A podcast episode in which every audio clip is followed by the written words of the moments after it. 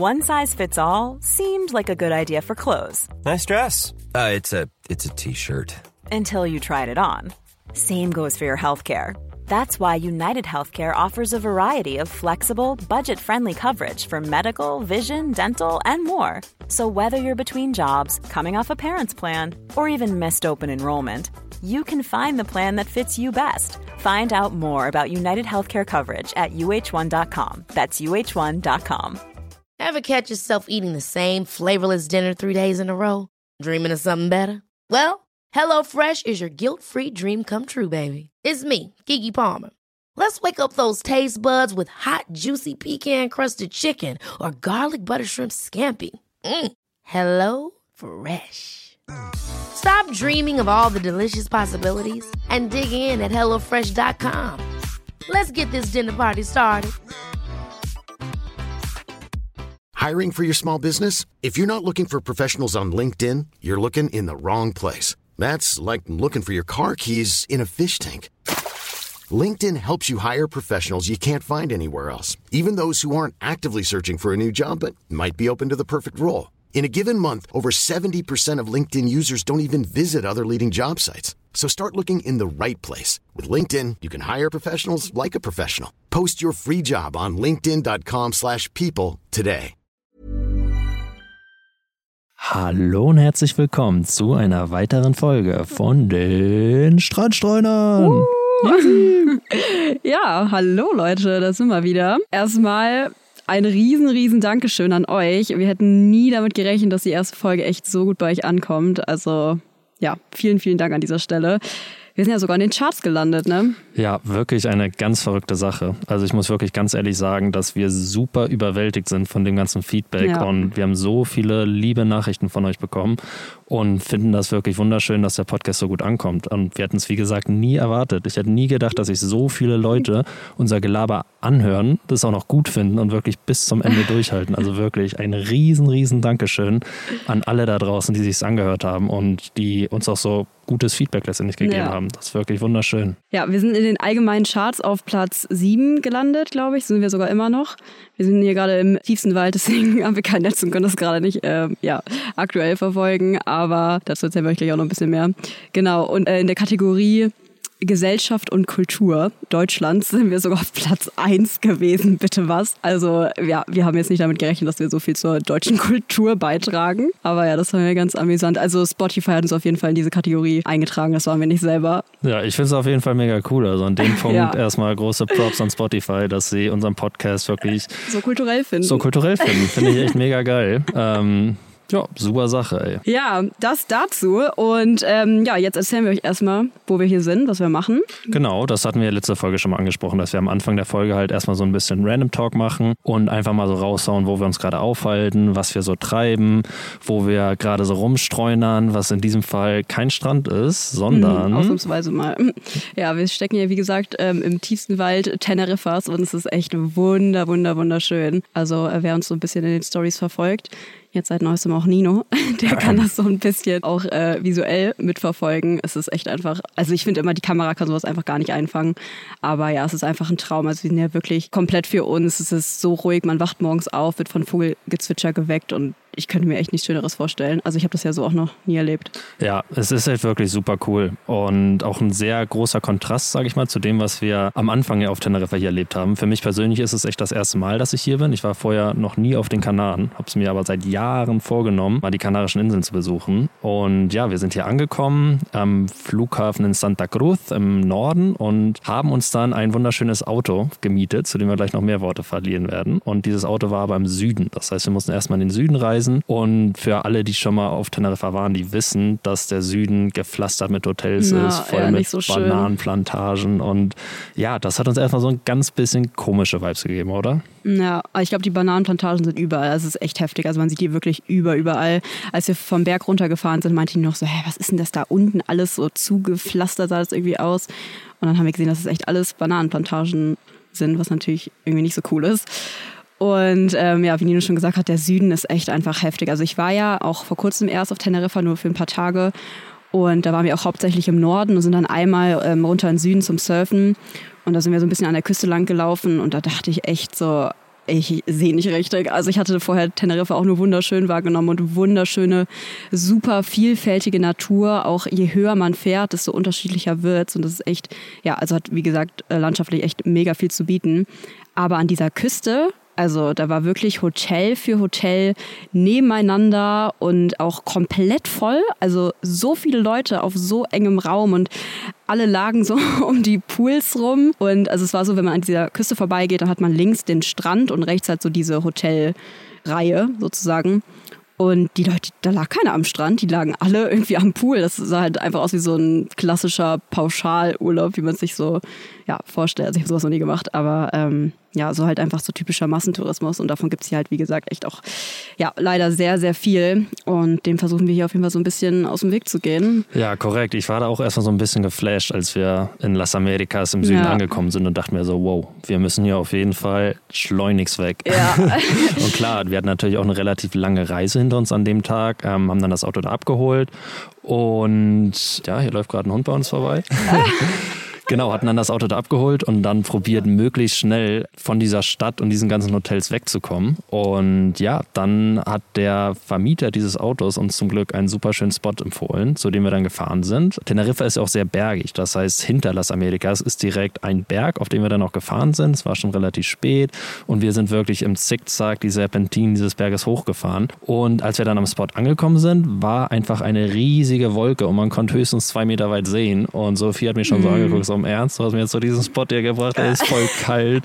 ja, wir waren halt feucht. wirklich mitten in dieser Wolke drin, da ist die Luftfeuchtigkeit halt so hoch und also es war unsere erste Nacht. Ich dachte, es wird halt übelst kalt in der Nacht und wie gesagt, gerade wenn die Luftfeuchtigkeit so hoch ist, ist es ja nochmal kälter. Und dann hatten wir schon so überlegt, ja, okay, sollen wir nicht doch nochmal zu einem anderen Spot fahren? Ja, aber zu dem Zeitpunkt, es war halt auch schon spät, ja. so die Sonne war schon am Untergehen letztendlich. Wir haben es natürlich nicht gesehen, weil wir in dieser, in dieser Wolke hingen.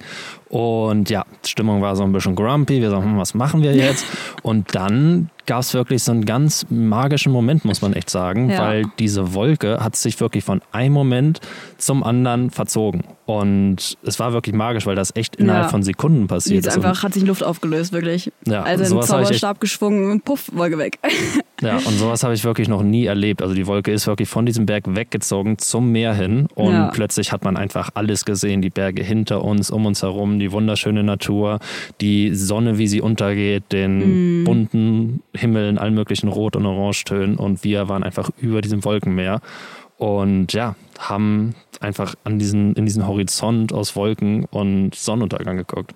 Ja, es war mega, mega schön. Also das hätten wir niemals erwartet, dass wir direkt am ersten Abend halt so ein Glück haben und auch wirklich dieses Wolkenmeer, was man halt so kennt von ja, bergigen Regionen direkt am Wasser, dass wir das hatten. Das ist, glaube ich, nicht so super häufig. Also als ich das letzte Mal hier war, wie gesagt, haben wir jeden Tag darauf gehofft, dass wir so ein Wolkenmeer haben, über dem die äh, Sonne untergeht und hatten es leider nicht einmal so richtig. Deswegen, ja, damit haben wir echt nicht gerechnet. Ja, das war echt ein Magic Moment, weil dann kurz darauf auch auf einmal der Mond aufging, genau hinter uns. Stimmt, und, das war so krass, ja, ja auf der anderen halt Seite. Genau Vollmond die Nacht, was wir auch nicht so richtig geblickt ja. haben irgendwie. Und dann ging auf einmal der Mond auf und man hat diesen riesen leuchtenden Ball gesehen. Auf der anderen Seite trotzdem noch diese roten roten Farben vom Sonnenuntergang.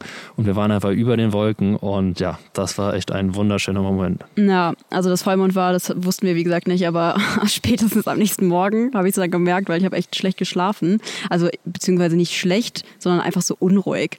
Und ähm, bin dann auch nachts einmal aufgewacht und es war einfach taghell. Also ich habe das ja ganz krass, dass ich bei Vollmond echt super unruhig schlafe und ständig aufwache. Du hast es gar nicht, ne? Ich habe es anders. Also ich merke Vollmond nicht daran, dass ich schlecht schlafe, sondern dass ich intensiv intensiver schlafe Echt? und vor allem träume. So. Ja, ich habe einfach sehr intensive und lebhafte Träume und wach zwischendurch dann auch trotzdem ein paar Mal auf. Aber ich meinte zu dir ja am nächsten Morgen, dass das somit der beste Schlaf war, den ich seit langem bekommen habe und einfach, dass ich einfach super intensive Träume hatte. Ja, nee, also ich war echt ein paar Mal wach.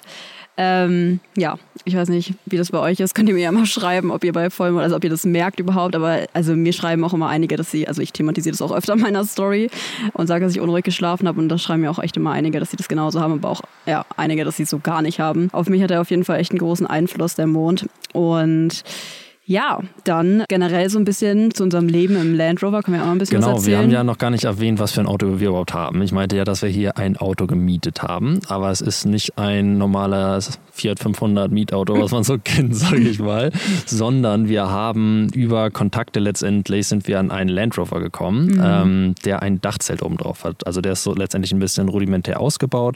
Man hat so eine Campingküche, Campingstühle, einen Campingtisch, um halt auch mobil kochen zu können. Und zum Schlafen ist halt ein Dachzelt oben drauf. Ähm, vielleicht habt ihr sowas ja schon mal gesehen. Letztendlich kann man dieses Dachzelt so nach oben schieben. Und ja, dann schläft man auf diesem Auto. Und das ist echt eine super geile Erfahrung, muss ich echt sagen. Ja, also abgesehen von der ersten Nacht, wo ich ja nicht so gut geschlafen habe wegen Vollmond, muss ich sagen, es ist auch echt super bequem. Also es ist richtig cozy da oben drin und es ist auch, äh, wie ich ja erst befürchtet habe, echt gar nicht so kalt. Also es ist auch, würde ich behaupten, somit die perfekte Zeit eigentlich, um sowas zu machen, weil ich glaube, wenn es so richtig heiß ist, ist es auch nicht so chillig im Zelt, weil das morgens ja dann echt kochend heiß ist da drin. Ne? Ja, auf jeden Fall. Und ich finde es auch echt ein cooles System, weil ich hatte auch schon ein paar Vans in meinem Leben und was ich hier extrem cool finde, ist, dass man in diesem Dachzelt halt sein Bett letztendlich macht, das Zelt dann zusammenklappt und wenn man dann schlafen gehen will, dann klappt man es einfach nur aus Ja. und es ist alles schon Alles fertig. fertig, ja. Genau. Und in meinen Vans hatte ich letztendlich immer eher Systeme, wo ich wirklich, klar, Bettzeug abgemacht habe.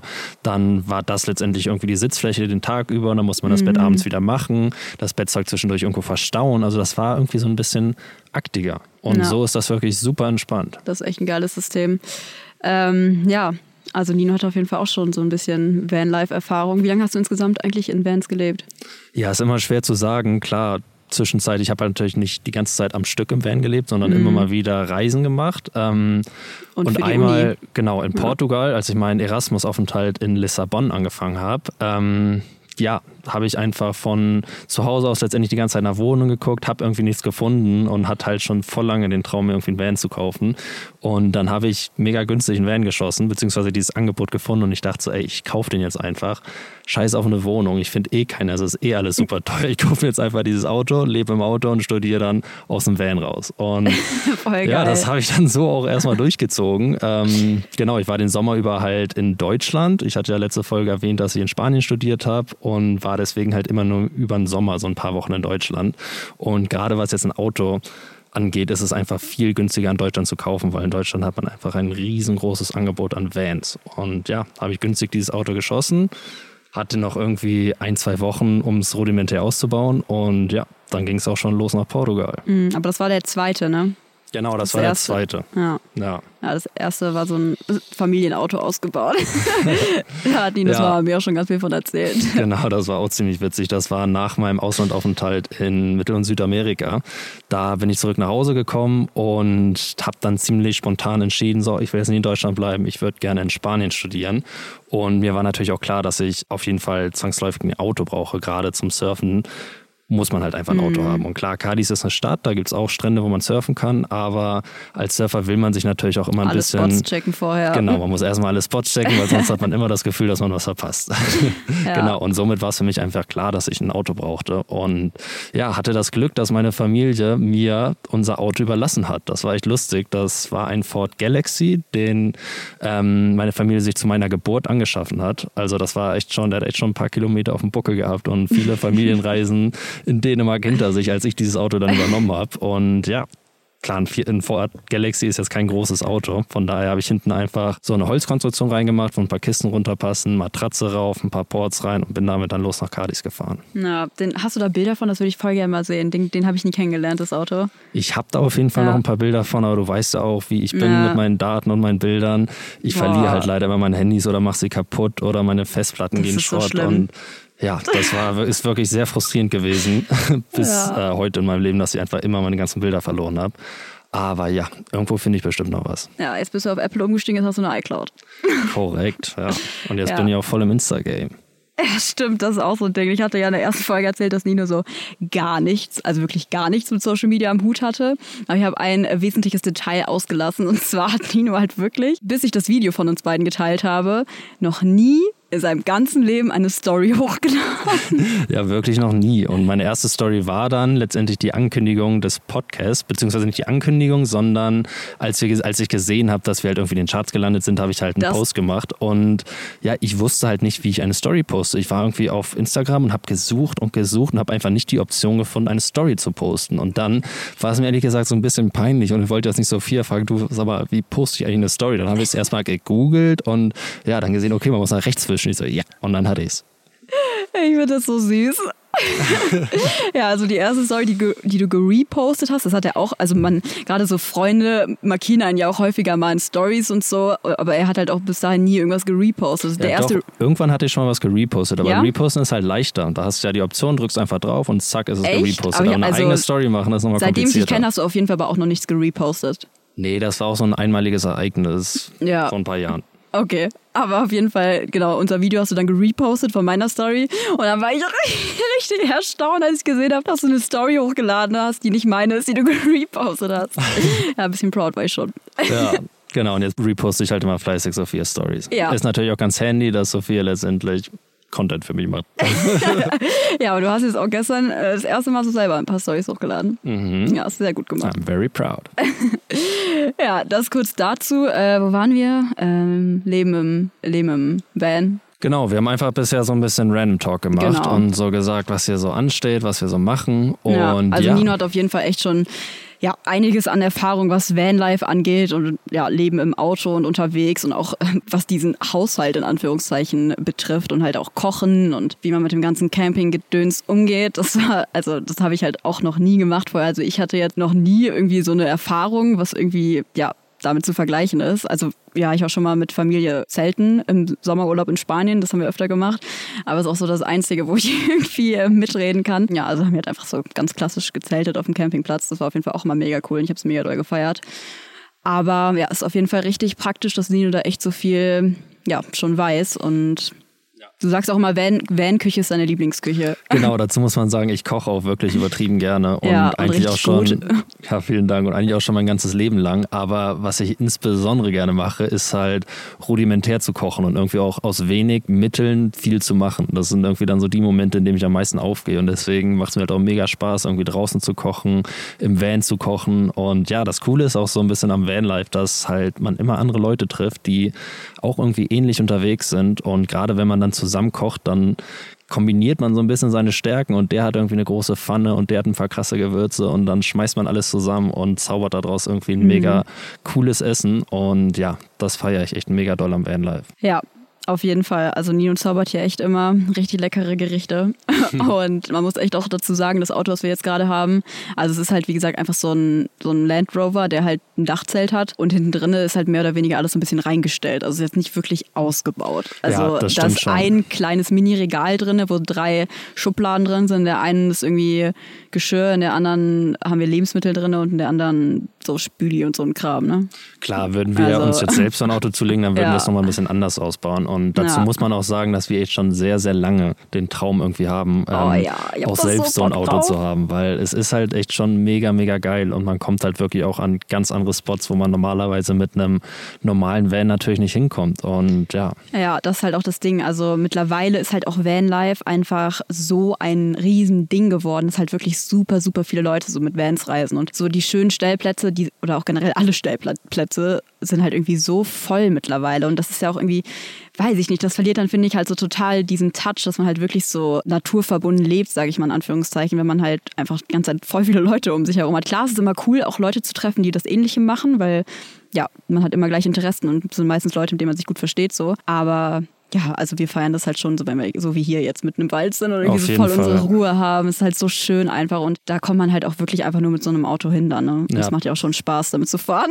Genau, das ist letztendlich auch so ein bisschen das Schwierige an Tourismus generell, glaube ich, dass Ja. sobald Tourismus halt anfängt, wirklich Massentourismus zu werden, Mhm. dann ist es einfach sehr destruktiv. Und das ist sowohl Hoteltourismus als auch Airbnb-Tourismus als letztendlich auch Vanlife, weil klar, wenn jeder ein Van fährt und jeder auf irgendwelchen Parkplätzen parkt, dann zerstört man einmal viel Natur. Viele Ja. Leute benehmen sich halt auch einfach nicht so gut und lassen Ja. extrem viel Müll zurück, überall die Klopapier rum. Mhm. Und ja, das ist natürlich sehr unschön. Gerade in Portugal merkt man es auch sehr extrem, finde ich. Da wurde jetzt auch vor ein, zwei Jahren ein Gesetz erlassen, was wirklich das Schlafen in Vans verbietet, weil es da einfach Ausmaße Ja, das kann ich auch verstehen. angenommen hat, die echt zu krass waren, ja. Ja, also ähm, hat auf jeden Fall auch alles seine Vor- und Nachteile. Aber ja, also so in dem Stil, wie wir es gerade machen, feiern wir es auf jeden Fall echt richtig doll und können uns richtig gut vorstellen, auch irgendwann mal so ein Auto zu kaufen und irgendwie ja noch cooler auszubauen und ja, das wäre richtig, richtig geil. Ja, ich glaube jetzt erstmal, das war's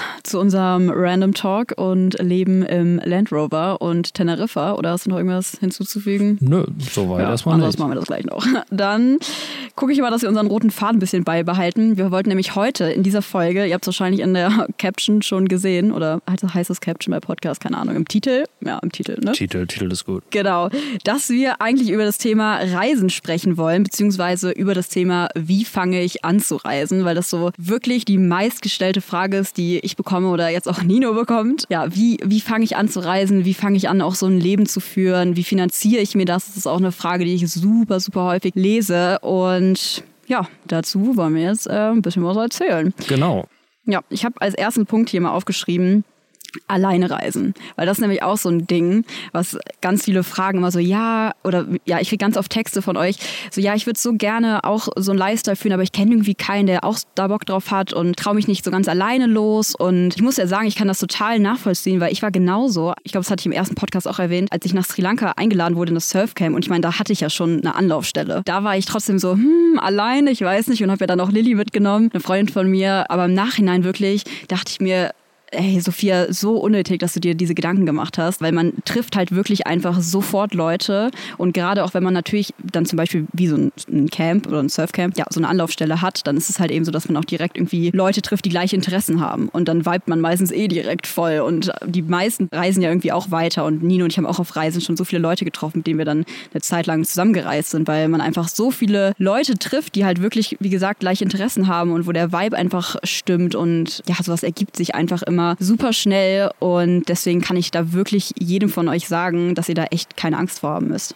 Nee, definitiv. Dem kann ich nur voll und ganz zustimmen. Bei mir hat diese Reiselust oder auch wirklich diese Lust, alleine zu reisen, echt ziemlich früh angefangen. Und zwar hatte ich schon von klein an immer so ein ganz großes Fernweh und einfach eine Riesenlust zu reisen. Und dann habe ich mir auch irgendwie gewünscht, länger wegzugehen und bin dann mit 16 für ein Jahr in die USA gegangen. Und in dem Alter war es einfach eine intensivere Erfahrung, von zu Hause wegzugehen, in ein anderes Land zu gehen, auch in einer anderen Sprache zu leben. Und das hat mich einfach so doll angefixt, dass ich ab dem Zeitpunkt eigentlich nur noch das gesucht habe, weil es hat mir einfach so viel Spaß gemacht, irgendwie so ganz aus meiner Komfortzone rauszukommen und so viele neue Dinge zu erleben, neue Leute kennenzulernen, auf einer neuen Sprache zu leben und wirklich meine Persönlichkeit auf dieser Sprache auch zu kreieren, dass ich seit diesem Punkt einfach so angefixt war. Man kann schon fast irgendwie eine Sucht nennen oder ein Fieber, weil ich ab dem Zeitpunkt wirklich nur noch das wollte. Ja, aber das ist ja auch so ein bisschen der Unterschied. Also ich sage mal so, die Leute, die mir solche Fragen stellen, die sind eher so, sag ich mal, ein bisschen unsicherer und wollen vielleicht nicht unbedingt alleine reisen. Bei dir war es ja so, das wolltest du ja unbedingt machen. Also ja, aber trotzdem hatte ich auch eine gewisse Unsicherheit. Aber als ich diese Unsicherheit dann einmal überwunden habe und aus meiner Komfortzone rausgekommen bin und einfach die Erfahrung gemacht habe, dass letztendlich egal, wo ich hingehe, ich werde immer gute Leute treffen, einfach Typen und auch Frauen, mit denen ich auf einer Wellenlänge bin und mich einfach gut verstehe. Und das hat mir einfach so eine gewisse Sicherheit gegeben, dass ich einfach keine Angst mehr habe, mich in irgendwelche neuen Situationen zu werfen. Ja, auf jeden Fall. Da muss man halt einfach wirklich einmal irgendwie über seinen Schatten springen. Und das Ding ist aber auch, wenn man alleine unterwegs ist, dann ist man natürlich auch einfach nochmal viel offener und viel kommunikativer und man lernt einfach ganz anders nochmal Leute kennen, als wenn man irgendwie zu zweit oder in einer Gruppe unterwegs ist. Und das ist auch irgendwie was total Schönes. Also klar, wir sind ja auch, wenn wir zu zweit sind, jetzt nicht, sage ich jetzt mal so voll krass für uns, sondern wir also sprechen ja auch mit Leuten, die wir irgendwie treffen auf Reise und haben ja, wie gesagt, auch schon Leute kennengelernt, mit denen wir dann auch länger unterwegs waren. Ja, aber wie gesagt, wenn man alleine unterwegs ist, dann hat man das auch einfach nochmal ganz krasser und das ist auch einfach eine Erfahrung, die man auch einfach nur macht, wenn man alleine unterwegs ist. Ja, das ist halt eben auch was super Schönes und auch vor allem so als Frau um halt wirklich auch mal zu sehen, wie selbstständig man ist und dass man auch irgendwie eigentlich überhaupt niemanden braucht, außer sich selbst, um irgendwie klarzukommen. Und das ist auch, also das ist was, ich war ja noch nie so, also ich bin ja auch alleine nach Andalusien, sage ich mal, gegangen, aber ich hatte halt immer irgendwo so mein, meine Anlaufstelle, was auch was ist, was ich jedem empfehlen kann, wenn er gerade eben, wie gesagt, noch nicht so mega äh, confident ist, alleine unterwegs zu sein, dass man sich halt einfach irgendwas sucht und sagt, okay, da gehe ich jetzt erstmal hin, da arbeite ich jetzt erstmal. Ähm, genau, wie gesagt, einfach so ein bisschen so eine Anlaufstelle hat. Ja, auf jeden Fall. Wenn man so eine gewisse Anlaufstelle hat, das gibt einem auf jeden Fall schon mal so einen guten Startpunkt. Und ab dann muss man einfach dieses Vertrauen haben, das float schon irgendwie. Ja, das ist auch safe. wirklich so. Bei mir hat es dann einfach irgendwie nochmal andere Extreme angenommen. Und Ja. ja. ich bin irgendwie ohne Plan dann nach Mittelamerika geflogen, per Anhalter durch Mexiko gereist und hatte einfach so Bock auf dieses Ungewisse und mich einfach so in ganz neue Situationen zu stürzen. Aber ich kann auch verstehen, dass das nicht jeder direkt will. Ja, so per Aber- Anhalter durch Mexiko alleine würde ich jetzt vielleicht nicht jedem empfehlen, der das vor allem noch nie gemacht hat. Ähm, ja. Ja. aber da hat Nino auf jeden Fall auch echt ein paar lustige Stories zu erzählen, aber das sehen wir uns vielleicht noch für eine andere Folge ja, auf. Auf jeden Fall. Aber letztendlich das Schöne am Alleinereisen ist wirklich, dass man mit anderen Augen durch die Welt geht. Genau. Weil es ist auch wunderschön, mit Freunden zu reisen, mit Mhm. ähm, als Paar zu reisen oder auch in Gruppen, aber man ist einfach anders. Zusammen hat man eine gewisse Dynamik und es kreiert Genau. irgendwie so eine andere Persönlichkeit, die man halt zusammen besitzt. Ja. Und so macht man auch einfach andere Erfahrungen. Ich habe auch gemerkt, auf meiner Mittelamerika-Reise hat mich auch ein Kumpel besucht und ja, man ist einfach anders unterwegs. Man reist mehr von Ort zu Ort, guckt sich irgendwie coole Spots an, aber ist einfach schneller unterwegs. Und wenn man alleine ist, dann kann man einmal sein, wer man will. Keiner kennt einen. Man Das finde ich auch so lustig, ja. Ja. Du kannst einfach so eine komplett neue Persönlichkeit kreieren. Und das ist auch was, genau, das wollte ich eben auch noch sagen, ähm, wenn du mit Leuten reist, die du ja schon kennst oder einfach ja mit Leuten unterwegs bist, einfach ja, die halt irgendwie, sag ich mal, ein gewisses Bild von dir im Kopf haben, dann ha hast du natürlich auch immer ähm, also verhältst du dich auch irgendwie so dementsprechend, weil die Leute halt einfach eine Erwartungshaltung von dir haben. Aber wenn du einfach alleine bist und niemand kennt dich, so du kannst einfach ganz neue ja, Seiten an dir entdecken und einfach anders ausleben und vielleicht auch einfach mal viel selbstbewusster sein, als man es sonst ist, weil die Leute es halt nicht von dir erwarten, dass du, sag ich mal, eher dich im Hintergrund hältst und eher schüchtern bist. So, das ist auch was, was ich auch an Feedback von Freunden bekommen habe, die auch alleine unterwegs waren oder hier mal ein Auslandssemester alleine gemacht haben oder so. Und ja, das Auf ich, jeden was Fall, man macht echt ganz andere Erfahrungen, weil man, wie ich schon gesagt habe, einfach mit anderen Augen durch die Welt geht. Man ist offener für anderes, man ist offener für andere Menschen, für neue Dinge, auch vielleicht für Dinge, die man vorher noch nie gemacht hat. Und ja, so macht man einfach ganz andere Erfahrungen, die man sonst nie gemacht hätte. Und das finde ich ist wirklich das Wunderschöne am Alleinereisen. Und das sind echt Erfahrungen, die ich jedem nur wünsche, weil, wie gesagt, mir jetzt einfach diese tiefe Sicherheit gegeben, auch dieses tiefe Vertrauen, dass egal wo ich hingehe, egal was ich mache, ich werde immer irgendwie gut klarkommen. Ich werde immer Leute treffen, mit denen ich mich gut verstehe. Ich werde mich immer irgendwie bei Wasser halten können. Und ja, dadurch habe ich einfach so eine gewisse Leichtigkeit bekommen in meinem Leben. Und ja, Ja, ich glaube, weil man, wie gesagt, einfach mal so sieht auch, wie selbstständig man ist. Also, dass du halt einfach, wie gesagt, nichts brauchst, außer dich selbst irgendwie. Und das ist, glaube ich, eine super wichtige Erkenntnis. Man stempelt das immer so als Selbstfindungstrip ab, wenn man irgendwie alleine auf Reisen geht, aber es ist halt einfach so. Also, man lernt einfach so viel Wichtiges über sich selbst, man findet sich selbst, man kann sich neu erfinden. Ja, wie gesagt, Ja. ähm, können wir nur jedem empfehlen. Ja, Aber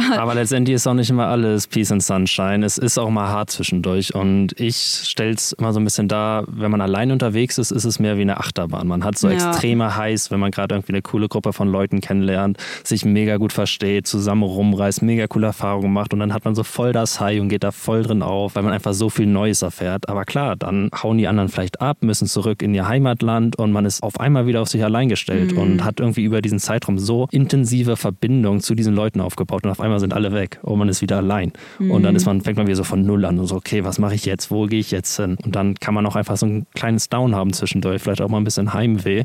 Aber dann wird man einfach merken, dass immer wieder coole Leute ins Leben kommen werden. Und wenn man das einfach ein paar Mal erfährt, dann entwickelt man einfach dieses Vertrauen da rein, dass es immer letztendlich gut wird. Und Ja. ja, das ist echt super, super cool daran. Auf jeden Fall. Ja, also ich glaube, Thema Alleinereise haben wir jetzt auch so ein bisschen alles so gesagt. Dann machen wir weiter mit ähm, einer Frage, die ich auch sehr häufig gestellt bekomme, und zwar Thema Finanzierung. Wie finanziert man sich eigentlich auf Reisen und ja, wie fange ich letztendlich an zu reisen, wenn ich jetzt, sag ich mal, keine großen Ersparnisse habe? Also es kommt natürlich auch immer ganz krass darauf an, wo ihr hin wollt, wie, wie teuer ist es vor Ort. Ich sag mal, wenn ihr jetzt irgendwie ein bisschen was angespart habt und irgendwie nach Asien wollt, dann kann man damit schon ganz gut klarkommen, weil es halt einfach vor Ort viel, viel günstiger ist als, also ja, im Vergleich zu Deutschland jetzt. Ja, auf jeden Fall. Ich denke auch, das ist erstmal so der leichteste Weg, an, anzufangen zu reisen. Letztendlich habe ich es auch so gemacht. Ich habe nach meinem Abi m, den Sommer über in Deutschland gearbeitet, irgendwie drei Monate Eis verkauft, haben mit einem Kumpel zusammen Eiswagen ausgebaut, weil seine Family, die haben ein So Unternehmen süß. und diverse Eisdielen so im Raum Kiel. Und ja, dann haben wir irgendwie dieses Projekt an uns genommen, einen Eiswagen auf die Beine zu stellen und haben dann aus diesem Eiswagen Eis verkauft. Und da haben wir dann über den Sommer hart geschuftet, sag ich mal. Hat auch viel Spaß gemacht. Süß, ähm, genau, und mit dem Geld bin ich dann nach Mittel- und Südamerika gegangen. Und ich muss wirklich sagen, ich bin noch mit relativ viel Geld wieder nach Hause gekommen. Nun war ich aber auch so ein bisschen hardcore unterwegs und bin per Anhalter gereist und habe echt sehr, sehr wenig Geld ausgegeben. Aber ja, ich muss echt sagen, wenn man zum Beispiel in Deutschland einfach ein paar Monate arbeitet und dann mit diesem Geld in ein Land reist, wo einfach ein viel niedrigeres Preisniveau ist, dann kann man echt sehr, sehr lange in dem Land leben. Also ich habe zwei Monate gearbeitet, bin zehn Monate gereist und noch mit Geld nach Hause gekommen. Ja. Ja, es ist halt einfach auch immer das Wie, ne? Das ist halt so das Wichtigste. Also Urlaub ist halt auch einfach mal, muss man mal ganz klar sagen, was ganz anderes als Reisen. Also wenn man wirklich reisen möchte und unterwegs sein möchte und Kultur kennenlernen möchte und ja, einfach der Fokus auf dem Reisen liegt, sage ich mal, und nicht auf der Erholung, was ja irgendwie im Urlaub der Fokus ist, dann, also das sind einfach zwei komplett verschiedene Schuhe. Und ähm, ja, deswegen ist es, glaube ich, halt so, dass halt sich viele Leute immer denken, ach krass, guck mal, die machen ja viel solches im Urlaub. Aber wie finanzieren sie sich das denn? Aber das ist halt einfach was ganz anderes. Das ist halt einfach ein Lifestyle. Ja, und was ich viel gemacht habe und was ich auch jedem empfehlen kann, der alleine reist, ähm, sind Freiwilligenarbeiten oder letztendlich auch Volunteers, ähm, weil man dadurch einmal länger an einem Ort bleibt, besser die Leute kennenlernt, die auch an diesem Ort leben und so einfach, keine Ahnung, intensivere Freundschaften schließt und auch einfach Orte und Länder besser kennenlernt. Und ja, diese Freiwilligendienste sind meistens so aufgebaut, wenn man jetzt in Hostels zum Beispiel als Volontier arbeitet, dass man ein Bett bekommt und ähm, gegebenenfalls meistens eigentlich auch ähm, Verpflegung. Verpflegung. Ja. Genau, und dann hat man letztendlich kaum Ausgaben. Wirklich, man lebt im Hostel, man schläft da umsonst, man isst da umsonst und ja, spart so echt eine Menge Geld ja, und also lernt coole Leute kennen. Erstmal nur den Flug zahlen.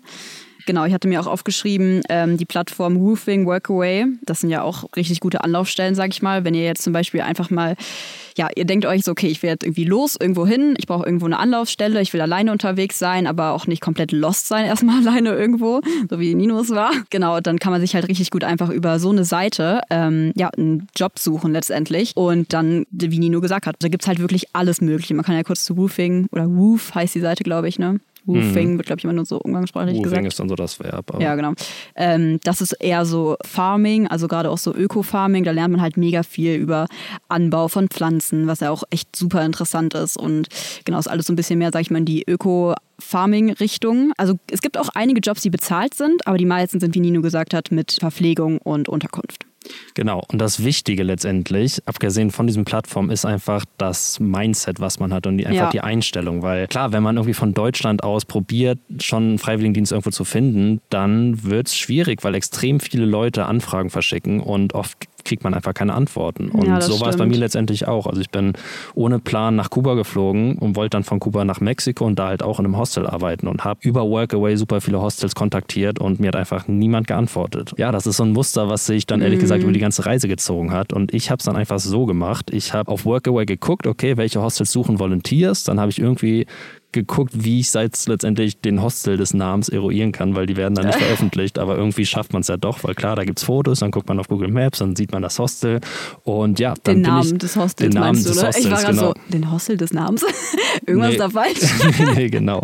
Ja, und dann bin ich einfach da vorbeigelaufen und meinte so, ja, guck mal, hier bin ich, kann ich hier arbeiten und so habe ich wirklich immer ohne Ausnahme immer Arbeit gefunden. Ja. Und ja, da will ich einfach nur noch mal sagen, das Wichtige daran ist wirklich die Einstellung, die man dazu hat. Man darf einfach nicht mit einer Einstellung losgehen, dass man jetzt die Reise perfekt organisiert haben will und perfekt ja, wissen muss, wo gehe ich nicht, hin, was mache ich. Das sowieso nicht. Aber ich kann schon verstehen, dass wenn man ja, jetzt auch mal vielleicht als Mädel, sage ich mal, da irgendwo hinreist, so kein Plan von dem Land und so, kann ich schon verstehen, dass man irgendwie so eine gewisse Sicherheit haben will. Also klar, wie du sagst, wenn man einfach hinreist und so, dann findet man auf jeden Fall auch immer was. So ein kleines Risiko besteht da natürlich, dass man jetzt nicht direkt irgendwas findet, aber wenn man ein bisschen Geld in der Hand hat, dann findet man da auch immer ein günstiges Hostel, wo man erstmal schlafen kann. Auf jeden Fall. Nee, ja, ich, ich will also, einfach nur dazu sagen, ja, dass man nicht den Anspruch recht. haben darf, dass genau. man sofort was von Deutschland aus findet und dann direkt diese Sicherheit hat. Auf ähm, jeden aber Fall. wenn man vor Ort ist und man da vorbeiläuft und sagt, okay, guck mal, hier bin ich, kann ich hier mhm. arbeiten, dann kriegt man auch sofort einen Job. Weil ich war nun, dadurch, dass ich viel in Hostels auch gearbeitet habe, war ich auch oft auf der anderen Seite.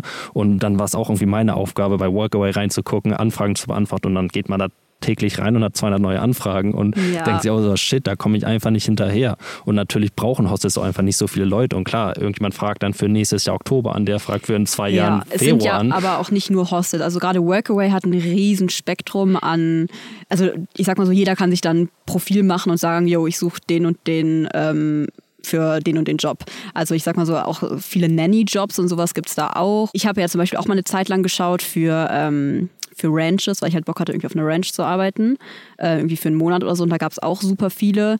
Klar, wenn man jetzt irgendwas hat, was halt super gefragt ist und man sieht da halt auch immer, wie viele, ähm, ja, wie viele Bewertungen die haben und so. Und wenn das halt irgendwie was so ganz, was so mega hoch gerankt ist, dann ist es sehr wahrscheinlich, dass man da auch keine Antwort kriegt, Ja, man muss sich einfach darauf anstellen, dass Ja. man von 30 Anfragen höchstens eine Antwort bekommt. Aber das ist eigentlich auch egal, weil wenn man irgendwo hinreist und einfach da hingeht und vor der Tür steht und sagt, guck mal, hier bin ich, ich habe Bock hier zu arbeiten, ich bin der und der, mach gern das und das und habe die Ja. und die Skills, dann wird man auch sofort eingestellt. Weil klar, wenn man irgendwie eine Nachricht bekommt, dann hat man ja kein Bild von den Leuten. Ja, das und stimmt. die meisten Hostelbesitzer sind auch so Streuner wie wir und sind auch nicht so richtig ähm, Social Media belaufen und hängen auch nicht so viel am Computer. Und wenn da einfach jemand vor der Tür steht und sagt, guck mal, kann ich hier arbeiten, dann ist die Wahrscheinlichkeit einfach riesengroß, dass sie einfach Ja sagen. Auf jeden Fall. Hiring for your small business? If you're not looking for professionals on LinkedIn, you're looking in the wrong place. That's like looking for your car keys in a fish tank. LinkedIn helps you hire professionals you can't find anywhere else, even those who aren't actively searching for a new job but might be open to the perfect role. In a given month, over 70% of LinkedIn users don't even visit other leading job sites. So start looking in the right place. With LinkedIn, you can hire professionals like a professional. Post your free job on linkedin.com/people slash people today.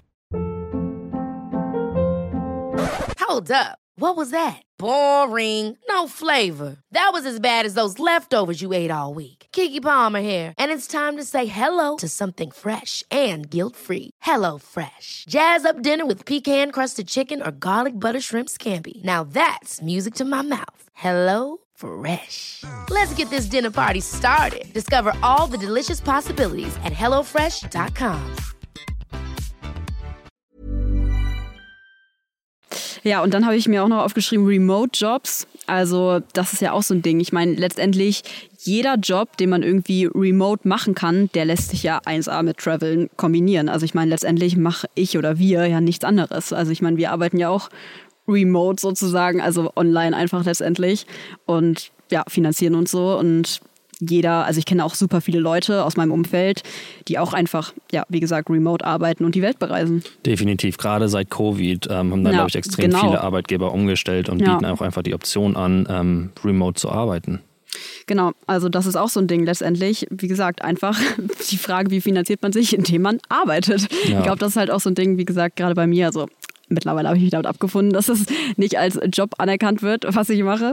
Ähm, aber ja, letztendlich ist es halt einfach arbeiten und damit halt reisen. Und wie gesagt, wir leben ja keinen super teuren Lifestyle und machen teuren Luxusurlaub, sondern gerade auch Indonesien haben wir echt so unglaublich wenig Geld ausgegeben, weil einfach alles im Vergleich zu unseren Preisen, die wir so gewohnt sind, halt echt einfach extrem günstig ist. Ich habe es ja auch hin und wieder immer mal wieder geteilt. So, da haben wir jetzt für ein komplettes Mittagessen irgendwie 1,20 bezahlt mit Getränk. Ja, definitiv. Und was auch ein super cooler Weg ist, den man alleine beschreiten kann und dem der einem einfach einen sehr guten Anfang bietet, ähm, jetzt in der Reisewelt, ist, sind letztendlich Hobbys. Wenn man irgendwie ein Hobby hat, was man schon lange macht und wo man richtig Bock drauf hat. Wie Surfen zum Beispiel. Wie Surfen zum Beispiel, genau. Ich habe dann halt irgendwann einen Surfschein gemacht als ähm, Surflehrer und damit kann man halt auch super, super gut reisen. Ja. Klar, verstehe ich natürlich auch, dass jetzt ähm, viele, die in Deutschland leben, noch nicht so lange surfen und jetzt nicht direkt eine Surflehrerausbildung machen können. Aber Oder es muss ja auch nicht surfen sein. Es kann ja auch Yoga sein. Oder was auch wirklich ein Riesenpunkt ist, ist Sprachen lernen. Ich habe super viele Freunde, ähm, also unter anderem Amerikaner, aber auch ähm, Deutsche, die äh, CELTA heißt das. Das ist ein Zertifikat, was einen dazu zertifiziert, Englisch zu unterrichten.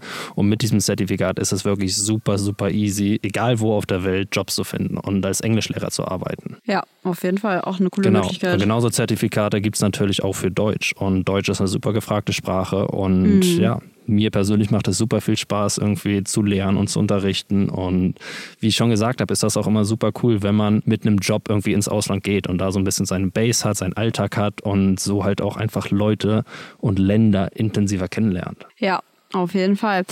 Ich habe ähm, jetzt noch einen Punkt, das hat eben auch schon so ein bisschen angeschnitten. Also du hast zum Thema Alleinereisen gesagt, so ein bisschen eine negative Seite hat, wenn man auch mal alleine unterwegs ist, dass man mal so ein paar Mental Breakdowns hat. Da kann ich auf jeden Fall ähm, ja, nur zustimmen, das hatte ich auf jeden Fall auch. Also wie gesagt, so richtig alleine, alleine unterwegs war ich jetzt auch noch nicht. Will ich auf jeden Fall auch noch mal eine gewisse Zeit lang irgendwann machen, weil man, wie gesagt, einfach sehr viel über sich selbst lernt auch und ähm, ja, Selbstvertrauen findet. Aber das hatten wir eben schon.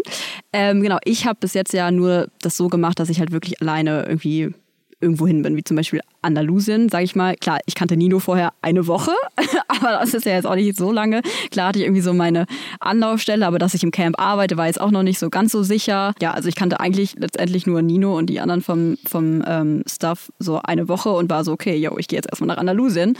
Und dann ist man natürlich auch erstmal komplett weg aus seinem gewohnten Umfeld, komplett raus aus seiner Comfortzone. Man hat gerade irgendwie sein ganzes Leben mehr oder weniger, sein ganzes materielles Leben irgendwie aufgegeben, hat keine Wohnung mehr. Klar, ich kann immer irgendwie zu meiner Familie zurück. Und wenn ich in Deutschland bin, dann wohne ich ja auch ähm, ja, bei meiner Familie sozusagen. Aber es ist einfach ein riesengroßer Schritt aus seiner Comfortzone. Und irgendwie ist man doch auf sich allein gestellt. Und auch gerade einfach, wenn alles neu ist und irgendwie fühlt man sich dann auch manchmal ja, einfach so ein bisschen unsicher und alles ist irgendwie fremd und man vermisst seine Freunde. Und ja, also ich hatte auf jeden Fall auch so den ein oder anderen Metal Breakdown, ist ein bisschen hart, aber ja, ich habe wirklich, wo ich auch einfach voll geheult habe und ich war so, mein Gott, irgendwie vermisse ich alles, aber das sind einfach so diese ganz normalen Downs und das hat jeder, würde ich behaupten, der irgendwie alleine reist oder generell auf Reisen ist und einfach außerhalb seiner Comfortzone lebt irgendwie, aber man wächst halt auch einfach unglaublich dran und das ist irgendwie auch was so Schönes und ja. Ja, klar, letztendlich ist genau das, was für mich wirklich das Leben ausmacht. Weil Ja.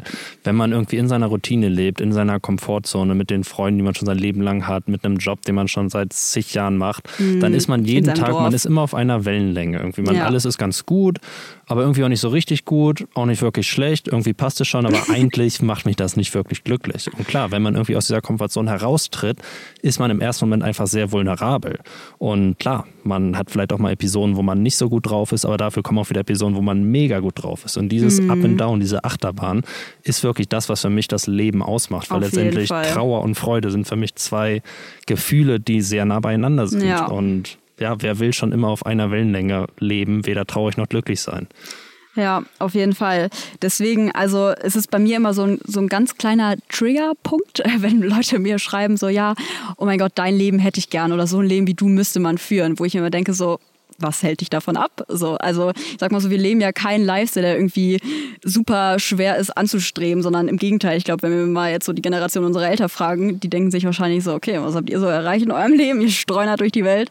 So, also wie gesagt, das ist ja nichts, das irgendwie ja, schwer zu erreichen ist. Es ist ja kein krasser Werdegang, den wir jetzt irgendwie hingelegt haben. Nee, so gesehen nicht, aber ich kann trotzdem verstehen, dass manche Leute da einfach gewisse Hemmung haben, weil klar, alle sind Ja. irgendwie anders aufgewachsen, auch anders sozialisiert und ich glaube, wir haben Auf auch Eltern, Fall. die einfach sehr liberal sind und selbst Ja. viel gereist sind und uns Genau. einfach in allem unterstützen. Und ich glaube, viele von vielen wird einfach von zu Hause aus erwartet, dass sie halt möglichst schnell anfangen, Genau. Geld zu verdienen, eine Familie gründen, ein Haus bauen und dann ist es einfach nochmal viel schwieriger, irgendwie sich zu entscheiden, okay, ich, ich mache das so nicht. Ja. Und vor allem seinen Mitmenschen und auch Menschen, die einem wichtig sind, das so beizubringen. Und das kann ich voll und ganz verstehen. Genau. Ich glaube, für viele ist dieser Lifestyle, den wir halt leben, total unnahbar, weil man ihn halt einfach nicht kennt. Also ich sag mal so, die wenigsten haben wahrscheinlich Leute in ihrem Umfeld, die ständig auf Reisen sind. Also ja, wir kennen jetzt natürlich durch die Reisen mehr, aber so normal in Anführungszeichen ist es ja einfach nicht. Und man kriegt halt auch einfach in seinem Leben nie irgendwie sowas beigebracht, was in diese Richtung geht. Alleine schon beim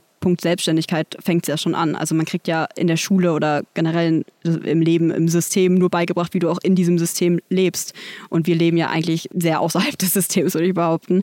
Also ich meine, allein in der Schule, wie gesagt, da fängt es schon an. Man, man lernt nicht, wie man eine Steuererklärung macht oder wie man irgendwie selbstständig ist, wie man was Eigenes auf die Beine stellt, ein Startup gründet oder so. Man lernt einfach, wie man sich möglichst gut in Bewerbungen anstellt und in Bewerbungsfahren möglichst gut abschneidet. Und ja, also für mich, wie gesagt, fängt es einfach da an, dass es halt für viele Leute einfach sehr unnahbar ist und daher dann halt auch immer dieser Gedanke kommt, so, oh, oh mein Gott, so ein Leben, das ist ja total unrealistisch, sowas, so ein Leben zu führen. Aber dem ist halt eben nicht so. Und das ist ja auch irgendwie mein Ziel, euch halt zu inspirieren, dass es eben nichts ist, was irgendwie super schwer ist zu erreichen. So ganz im Gegenteil. Man muss einfach extrem aus seiner Komfortzone rausgehen. Und ja, Also wie gesagt, Ja. das ist halt und klar, voll ich glaube, unser hin Ding. und wieder denken sich dann auch Leute oder sagen es uns auch so, ja, ihr macht ja nur Urlaub, es, ihr seid, Ja. liegt ja immer nur am Strand, in der Sonne, ihr macht ja gar nichts. Und ja, dem ist aber nicht wirklich so, weil letztendlich Nee. durchs Reisen, man lernt super viel und man ist auch wirklich darauf angewiesen, sich auf neue Leute einzulassen, neue Kulturen einzulassen, Sprachen zu lernen. Und ich denke, das sind wirklich Punkte, die in unserer heutigen Zeit einfach super wichtig sind, weil klar, man kann jetzt auch irgendwie Richtung Automatisierung denken, irgendwie immer mehr Jobs werden letztendlich von Maschinen übernommen, von Robotern, von Algorithmen geleitet. Und ich glaube, was einfach eine der wichtigsten Fähigkeiten in unserer heutigen Welt ist, ist Anpassungsfähigkeit, sich an neue Situationen anzupassen, sich an neue Menschen anzupassen, mit Menschen aus verschiedenen Ländern und Kulturen klarzukommen. Und ja, wenn wir eins lernen beim Reisen, dann ist es auf jeden Fall das. Klar, dass wir super viel lernen beim Reisen, ist natürlich keine Frage. Aber weil du eben gesagt hattest, äh, von wegen, wir tun ja nicht, wir liegen den ganzen Tag am Strand rum, so ist ja jetzt nicht so, als ob wir wenig arbeiten. Also ja, aber das auch noch mal, können wir auch noch mal ein bisschen hinter den Kulissen erzählen, was so Ja. Social Media angeht, generell, wie, also ja, wie viel dahinter steckt und so. Das interessiert bestimmt auch einige, ähm, was natürlich so die Seite ist, die halt ihr einfach gar nicht seht, weil natürlich soll es so aussehen, in Anführungszeichen, als ob, ich sag mal so, wenn ich am Schreibtisch sitze oder hier, hier halt am Handy oder am Laptop, hier habe ich ja keinen Schreibtisch unterwegs, dann interessiert das natürlich keinen und natürlich filme ich mich dann nicht, wie ich da rumsitze, sondern halt nur das Endprodukt, aber ja, das ist natürlich auch äh, kein Geheimnis. Ich hoffe, ihr wisst alle da draußen, dass äh, Social Media einfach eine riesengroße Scheinwelt ist und man kann immer nur versuchen, möglichst authentisch zu sein, aber letztendlich geht es alles durch einen Filter durch, ähm, ja, weil man halt einfach selber entscheidet, was man postet. So. Genau, und ihr seht natürlich immer nur die coolen Seiten und dann irgendeinen schönen Sonnenuntergang über den Ja. Wolken, aber genau, der Tag, der, sag ich mal, dahin geführt hat, der war auch wirklich anstrengend. Wirklich auch schwierig. Und ich dachte mir so oft, Alter, was ist hier los? Das ist ja voll die komische Insel, super viel Verkehr, nur so ein Massentourismus, Ja. ein Haufen Engländer laufen in ihren Speedos, oberkörperfrei über die Straße. Was, was ist das hier? Bin ich am Ballermann gelandet? Und ja, solche Situationen hat man natürlich auch immer wieder auf Reisen und Ja. das ist auch ganz normal. Und ja, wie ich schon gesagt habe, es ist eine Art Achterbahn der Gefühle. Und Mhm. ja, ich glaube, man lernt auch einfach dadurch besser mit, ähm, mit Trauer und auch irgendwie Frustration und einfach negativen Emotionen in Anführungsstrichen umzugehen. Man lernt einfach diese Emotionen auszuleben und die mit dieser gewissen Sicherheit auszuleben, dass alles gut wird. Ja, zum Thema Sicherheit ist natürlich auch, ne, man gibt halt einfach auch einen riesen, also oder alles an Sicherheit auf, weil letztendlich lebt man halt einfach Tag für Tag und im Moment, was natürlich irgendwie das super, super Schöne daran ist und was halt auch was ist, was wir, wonach wir streben, im Moment zu leben und nicht irgendwie in der Zukunft und auf irgendwelche Ziele und äh, Stellen oder ja, also in dieser Ja. Berufswelt jetzt äh, irgendwie hinzuarbeiten, sondern wir leben einfach im Hier und Jetzt. Wir wachen jeden Morgen auf und fragen uns, okay, was machen wir heute? Ja. Und das ist irgendwie was super, super Schönes und ich glaube, da muss man auch ein bisschen der Typ für sein, ähm, weil ich glaube halt auch sehr viele Leute streben halt einfach nach Sicherheit und gerade auch so, sage ich mal, wo ich angefangen habe mit Social Media, äh, da haben, haben mir auch viele geschrieben, ja, was ist denn dein Plan B? Oder Freunde haben mich gefragt oder meine Familie hat mich gefragt, so, Sophia, das ist doch kein Job, so, was ist dein Plan B? Du musst noch studieren nebenbei. Und ich war so, nee, das ist mein Plan A. Und wenn Plan A nicht funktioniert, dann mache ich einen neuen Plan A. Also das war auch schon was, was immer in mir drin gesteckt hat und ich war nie jemand, der irgendwie nach Sicherheit und nach einem vorbestimmten Leben strebt und ähm, ich frage mich auch immer, ist das was, was Leute suchen, weil sie es brauchen, also diese Sicherheit, oder also gehen sie darin auf, oder ist es eher so eine Abhängigkeit, sage ich mal? Also ich glaube, es ist beides. In gewisser Weise wird es natürlich auch von einem erwartet und es ist einfach so ein bisschen Ja. der Werdegang, der einem auch vorgegeben wird, dass man halt, man geht zur Schule, man macht eine Ausbildung oder man studiert, man fängt an zu arbeiten, man sucht sich eine Frau oder einen Mann, man gründet eine Familie, man baut ein Haus Ja. und dann, wenn man Rentner ist, dann kauft man sich eine Wohnung auf Malle oder so. Keine Ahnung. Aber das ist halt so ein bisschen der Werdegang, der einem vorgegeben wird. Und ich glaube, eine gewisse Art von Stabilität ist natürlich auch schön zu haben und auch Ja. wichtig zu haben. Aber ich glaube, man kann sich einfach sehr schnell in diesem Trott verlieren. Oder man arbeitet jetzt die nächsten zehn Jahre, um dann in 20 Jahren seine Rente genießen zu können oder sowas. Mhm. Und letztendlich das Leben findet nun mal im Hier und Jetzt statt. Es gibt nichts anderes als den Moment. Und so viele Leute leben einfach in der Vergangenheit oder in der, In der Zukunft, Zukunft. weil sie halt auf gewisse Dinge zuarbeiten, die dann irgendwann in der Mhm. Zukunft hoffentlich so sein werden, anstatt einfach anzufangen, ihr Leben im Moment zu gestalten und im Ja. Moment zu genießen. Und das machen wir halt wirklich komplett. Ja. Ja, also äh, genau. Freiheit bekommt man halt irgendwie im Eintausch für Sicherheit durch unseren Lifestyle. Genau, und dazu muss ich auch sagen, also mich hat es über die Jahre dann auch irgendwann echt so ein bisschen belastet. Also ich habe in gewisser Weise auch Stabilität vermisst, weil ich habe diesen Streuner-Lifestyle echt viele Jahre durchgezogen. Und gerade dann auch während meines Studiums in Spanien hatte ich auch immer den Struggle, dass ich im Sommer aus meiner Wohnung rausgeschmissen werde, weil da läuft es halt so, dass alle Wohnungsverträge nur höchstens zehn Monate beziehungsweise eher neun Monate laufen. Im Sommer alle auf die Straße gesetzt werden und die Wohnung halt fürs Vierfache vermietet werden Ja, an so Touristen Ding. über Airbnb. Und somit hatte ich halt immer den Struggle, dass ich meine gesamten Sachen irgendwie bei Freunden unterbringen musste, dann nach Deutschland gereist bin, wieder zurückgereist bin, alle Sachen wieder zusammentragen musste, um mir dann eine neue Wohnung zu suchen. Und das hat auf Dauer echt ein bisschen geschlaucht. Und was bei mir dann der große Einschnitt war, war wirklich mein Van. Und als ich dann mein Van hatte, das war dann mein Zuhause. Wenn ich irgendwie weg musste, habe ich einfach alle Sachen in den Van geschmissen und bin losgefahren. Und das hat mir einfach für mich selbst echt eine tiefe Stabilität gegeben, die ich bis zu dem Zeitpunkt irgendwie ein bisschen vermisst habe, muss ich schon sagen. Ja, ist halt einfach mega geil. Deswegen reizt mich das halt auch so doll, irgendwie so einfach alle seine sieben Sachen, die man braucht, im Auto zu haben und einfach alles dabei zu haben. Ähm, weil, wie Nino schon sagte, es ist auch echt super anstrengend, wenn seine Sachen irgendwie so verteilt sind. Also ich kenne das ja auch so ein bisschen. Meine Eltern sind ja auch seitdem ich ganz klein bin schon getrennt. Also ich bin, ich kenne das nicht anders. Ich bin so groß geworden und ja, kann mich auch nicht beschweren, also ist alles super harmonisch und ähm, es war aber auch schon immer so, dass ich irgendwie so die Hälfte meiner Sachen bei meiner Mama und die andere Hälfte bei meinem Papa habe und es ist irgendwie einfach anstrengend, wenn seine Sachen dann irgendwie ja, einfach überall verteilt sind. Also das, ist- ist nochmal, sag ich mal, ein kleineres Format. Ähm, bei Nino war es ja irgendwie über Länder verteilt. Auf jeden aber Fall, auch ja. das fand ich damals schon anstrengend. Aber irgendwie, ja, hat es mich auch so ein bisschen, weiß ich nicht, so ein bisschen, sag ich mal, also ich konnte mich schon so ein bisschen auf diesen Lifestyle, sag ich mal, früh schon einstellen, weil auch ich habe einfach gar keinen Bezug zu Materiellem. Das ist bei mir ganz krass. Also ich bin so, es ist mir so egal und um ehrlich zu sein, finde ich es auch so erleichternd zu wissen, dass ich einfach wenig besitze. Ja. Also als ich meine Wohnung in Deutschland gekündigt habe und auch mein Auto verkauft habe und alle alles was also alle laufenden Kosten und irgendwie ja all- alles irgendwie losgeworden bin, es war einfach so erleichternd und man, man braucht das alles irgendwie. Und also es war halt auch so eine Erkenntnis, die ich auch wirklich nur durchs Reisen bekommen habe. Ich, ich weiß auch noch genau diesen, dieser Moment. Ich saß in Sri Lanka auf dem Auto beim Surfen, habe zugeguckt, wie anderen surfen. Da war ich gerade so in meinen Anfängen und ähm, ja, konnte noch nicht so viel und habe denen da zugeguckt und ich war so, ey, dieser Lifestyle ist ja so geil. So, man ist an seinem, Sch man, ähm, oh Gott, ich verhasse mich gerade voll, sorry.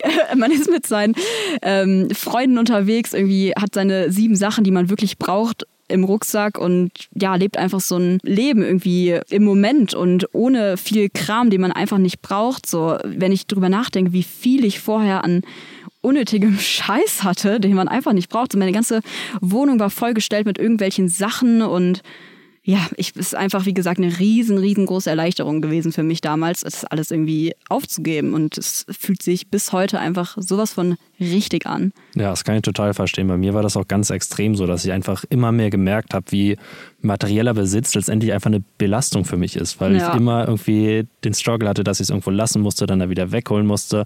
Und letztendlich will ich einfach möglichst wenig benutzen, weil ich finde auch, je weniger man hat, desto mehr schätzt man auch die Dinge, die man hat. Auf und jeden Fall, Für ja. was man sie benutzt. Und ja, Sophia weiß das ganz genau. Die meisten Klamotten, die ich so trage, die sind auch schon irgendwie zehn Jahre alt und haben Ja. überall Löcher und haben schon ganz andere Farben angenommen als die Originalfarben. Und ja, denk einfach, dass materieller Besitz letztendlich in erster Linie eine Belastung ist. Für uns auf jeden Fall, dadurch, dass wir so viel Ja. unterwegs sind. Und auch als irgendwie die Wohnung meiner Oma aufgelöst wurde oder meiner Großtante, wurde ich immer gefragt, willst du nicht das Geschirr haben oder die Couch, die wird auch mega schön, falls du irgendwo mal eine Wohnung hast, die du einrichten musst. Und ich so, nee, bitte nicht, lass mich in Ruhe. Ja, und das ist auch so ein Ding, ähm, gerade so als Creator bekommt man ja auch wirklich auch echt jeden Scheiß zugeschickt, so, weil jede Firma möchte irgendwie, dass du die Sachen benutzt und ich habe so eine Zeit lang halt auch, mittlerweile sage ich schon so, ja, nee, ich brauche das alles nicht. Ähm, also wirklich sehr selten, dass ich mich für ein Produkt wirklich interessiere und dann ja auch eventuell euch vorstelle, also vielleicht 0,001 Prozent der Anfragen, die ich kriege von Firmen, die mir irgendwas zuschicken wollen. Aber eine Zeit lang, gerade so am Anfang, war ich so, boah, krass, ich kriege ja voll, also so, sowas einfach umsonst und kann das testen und so. Und habe natürlich zu allem Ja und Arm gesagt und ähm, habe dann aber auch ganz schnell, und das ist auch, glaube ich, so äh, bei mir auch dadurch gekommen, so extrem wie es jetzt ist, ähm, ja, gemerkt, dass ich irgendwann auch immer weniger Lust hatte, die Pakete, die ich kriege, überhaupt aufzumachen. Es war dann auch irgendwann so, die standen bei mir einfach alle in der Wohnung rum und wenn meine, meine Mädels da waren, haben die dann die Pakete so für mich aufgemacht und für die war das wie Weihnachten so. Und die waren so, ja, äh, ich guck mal hier rein und dann habe ich mir irgendwann so die Frage gestellt, ist das was Gutes, dass ich ähm, sage ich mal, keinen Wert auf Materielles lege oder ist es was Schlechtes, dass ich das nicht schätze, dass ich halt so viel Stuff bekomme. Und ich meine, ich habe es halt auch einfach 90 Prozent der Fällen einfach direkt verschenkt, noch eingepackt. Ja, aber irgendwie, wie gesagt, für mich habe ich letztendlich einfach das Gute rausgezogen, weil ich mir dachte, so, okay, Sophia, du weißt einfach, was wirklich irgendwie, ja, zählt im Leben und dass ich mich einfach auch, wenn man, ich meine, mir ist es ja schon schwer, irgendwas zu schenken. Ne? Wenn Nino mir irgendwas schenkt, dann sind es immer irgendwie persönliche Sachen. Also, ich bastel dir was. Ja, Nino, wirklich. Nino bastelt mir immer so süße Sachen. Zum Beispiel meine, meine Muschelkette. Ähm, die ich gerade nicht anhabe, falls ich äh, das Video von dem Podcast hier schneiden sollte, ähm, weil sie gerade kaputt gegangen ist, aber sonst wirklich jeden Tag anhabe, nach der haben auch sehr viele gefragt. Also die hat Nino selber gemacht. Das, ey, ihr, ihr könnt euch nicht vorstellen, wie sehr ich mich darüber gefreut habe. So, das war ein richtiges Familienprojekt. Da hat Ninos Papa noch mit dran rumgetüftelt. Und mhm. Dazu dieser Kette, das sind, ähm, die heißen Eye of Shiva oder ja. Orejitas del Mar auf Spanisch. Das sind so kleine, runde Muscheln, die letztendlich nicht wirklich Muscheln sind, sondern Teil einer Muscheln. Das ist so ein bisschen der Verschluss Verschluss vom ähm, Gehäuse und mhm. die sehen super schön aus, weil die haben so eine Spirale drauf, sind super platt und eignen sich dadurch halt einfach perfekt, um irgendwie Schmuck draus zu machen.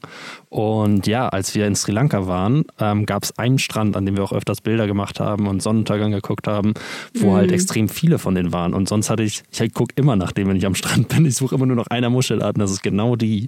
Ja. Ähm, und ja, vor allem in Asien hatte ich irgendwie Schwierigkeiten, die zu finden. Und an dem Strand war auf einmal alles voll. Und ab dem dem Zeitpunkt bin ich jeden Tag immer auf dem Weg zum Surfen, habe ich da angehalten und diese Muscheln gesucht. Und dann wollte ich Sophia eigentlich diese Kette zu Weihnachten schenken.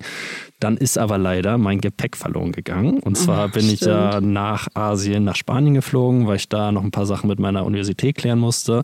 Und von Spanien dann zu mir nach Hause, nach Norddeutschland. Und auf diesem Flug ist sowohl mein Snowboard-Equipment als auch mein Koffer verloren gegangen. Und in diesem Koffer waren natürlich alle Weihnachtsgeschenke, die wir irgendwie sowohl für meine Eltern als auch für Sophias Eltern und Familie mhm. auf der Reise gekauft haben und mitgenommen ich hab, haben. Mir fällt gerade ein, ich habe meiner Mama bis heute nicht das Geschenk gegeben. Ich sage jetzt nicht, was es ist, falls ihr das hört. Nee, ist immer noch bei mir zu Hause. Ja. Aber besser später als nichts. Ja. Kommt auf jeden Fall. Genau, und dadurch war mein Gepäck einfach extrem lange verschollen. Und irgendwann ist es dann nach Monaten wieder aufgetaucht. Ich war super happy und ja, habe dann viel Arbeit in diese Kette gesteckt, weil es auch nicht ganz leicht war, die letztendlich zu gestalten und habe mir da Diamantschleifscheiben für bestellt und mit ja. Epoxy, also das wo Surf Surfboards mitgemacht werden. Ja, dadurch, dass ich einfach mein Leben lang extrem viele Surfboards repariert habe, neige ich dazu, einfach alle Dinge, die kaputt sind, mit Fiberglass und Epoxy zu reparieren. ja, auf jeden Fall, um jetzt zurück zum Thema zu kommen, echt, ja, da ist so viel Herzblut reingeflossen, diese Kette. Und das sind einfach so die Dinge, über die ich mich einfach so krass freue. Und wirklich, du kannst mir drei Blumen aus dem Garten pflücken und ich freue mich da mehr drüber als über irgendein, weiß ich nicht, irgendeine Handtasche von irgendeiner Marke. So. Also ja, das ist einfach was, was ich für mich irgendwie auch so ein bisschen aus diesem Konsum gezogen habe, den ich eine Zeit lang halt einfach in Anführungszeichen leben durfte. Also ich habe halt, wie gesagt, einfach sehr viel zugeschickt bekommen und auch aber einfach super schnell gemerkt, okay, das ist einfach nicht meins. So. Und ja. das das gibt mir nichts und das belastet mich eher, dass überall Kartons rumstehen und ich irgendwie Pakete aufmachen muss und so. Genau, und dadurch, dass wir beide das irgendwie in unserem Leben wirklich auch schon früh gemerkt haben, streben wir halt auch einfach nicht an, irgendeinen sicheren Job zu haben, in dem wir möglichst viel Geld verdienen und möglichst ja. viel arbeiten, um uns möglichst viele Dinge kaufen zu können, die wir eigentlich gar nicht haben wollen und auch nicht brauchen und die uns auch nur belasten, sondern wir ja. wollen eigentlich das komplette Gegenteil. Ja. ja, und das ist auch was, was ich jedem nur ans Herz legen kann, irgendwie halt das zu machen, was er auch wirklich liebt, was irgendwie seine Leidenschaft ist. Ich weiß, dass das heutzutage auch einfach irgendwie gar nichts mehr ist. Und das finde ich so schade. Es ist gar nicht mehr so, dass die Leute wirklich irgendwie nach ihrer Berufung in Anführungszeichen irgendwie streben, sondern halt wirklich, es ist schon so, man findet sich schon damit ab, das ist halt die Arbeit und die macht man, auch wenn man keinen Bock drauf hat, aber man verdient vielleicht ganz gut und kann dann sein Pri Privatleben äh, ganz gut gestalten halt. Aber das ist ja irgendwie nichts, was, was so sein sollte, nee, oder? also generell sind die Menschen ja nicht gemacht, um so viel Lebenszeit irgendwie, also der Großteil irgendwie einen Job zu machen, auf den man keinen Bock hat. So kein Wunder, dass man da depressiv wird. Also ja, auf jeden Fall, klar, es ist auch nicht immer leicht, irgendwie einen Job ja. zu finden, in dem man voll aufgeht. Natürlich, ja. Aber es sollte auf jeden Fall irgendwie das Ziel sein, dass man einfach das macht, was man liebt und was einem Spaß macht und dass man damit irgendwie sein Leben finanzieren kann. Und klar, genau. oft ist Arbeit auch Arbeit und macht auch nicht nur Spaß, aber dann ja, sollte man trotzdem immer. immer arbeiten, um zu leben und nicht leben, um zu arbeiten. Und es ist einfach super wichtig, da immer diese Balance zu finden und einfach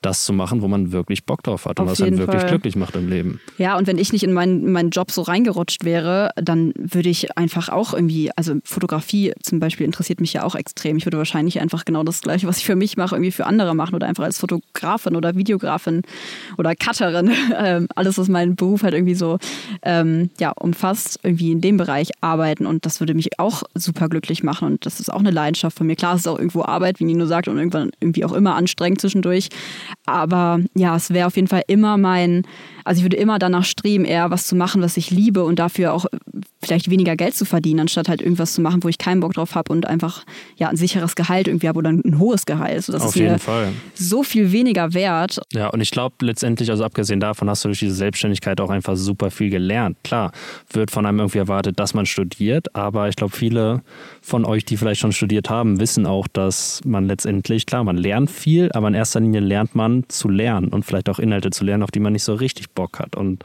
wie schon in der Schule ist es irgendwie ein Bildungssystem, was darauf ausgelegt ist, dass man lernt, im System zu funktionieren. Und gerade wenn man irgendwie anfängt, selbst zu arbeiten und selbst kreativ zu sein und an seinen eigenen Projekten zu arbeiten, lernt man dadurch einfach super, super viel. Und Arbeitgeber ja. heutzutage wissen das auch und wissen auch, dass es einfach super viel wert ist, wenn man irgendwie vorweisen kann, guck mal, ich habe mal einen Podcast gemacht, ich habe mich mit ähm, Tonschnitt auseinandergesetzt oder mhm. ich habe keine Ahnung, ich hatte ein Instagram-Profil und habe dafür Videos geschnitten und dies gemacht und Fotos gemacht und dadurch ja, lernt man einfach super viel. Na klar, ja. Berufserfahrung. Also jeder von euch, der irgendwie studiert hat und anfängt, einen Job zu suchen, wird merken, dass das Allerwichtigste ist, was alle Arbeitgeber sehen wollen, ist Berufserfahrung.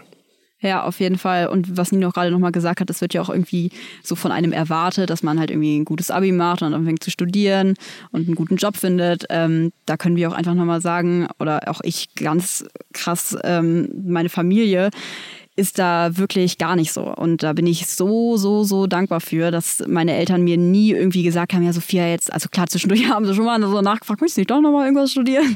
Aber es war wirklich, ja, überhaupt gar kein Druck dahinter. Und meine Familie hat mich immer unterstützt in dem, was ich mache und unterstützt mich bis heute noch. Und das ist einfach wirklich so wunderschön und das ja, hat auf jeden Fall nicht jeder, das weiß ich. Und auch ja, viele schreiben mir immer, dass ihre Eltern aber das und das erwarten. Und ich hoffe einfach nur wirklich, dass ihr irgendwie es schafft, euch von diesem Druck zu lösen und auch wirklich auf euch selbst hört und nicht auch nur, also auch nicht Familie, sondern auch Freunde. Niemand soll euch irgendwie da reinreden und auch euer ganzes Umfeld nicht, wenn es so sein sollte.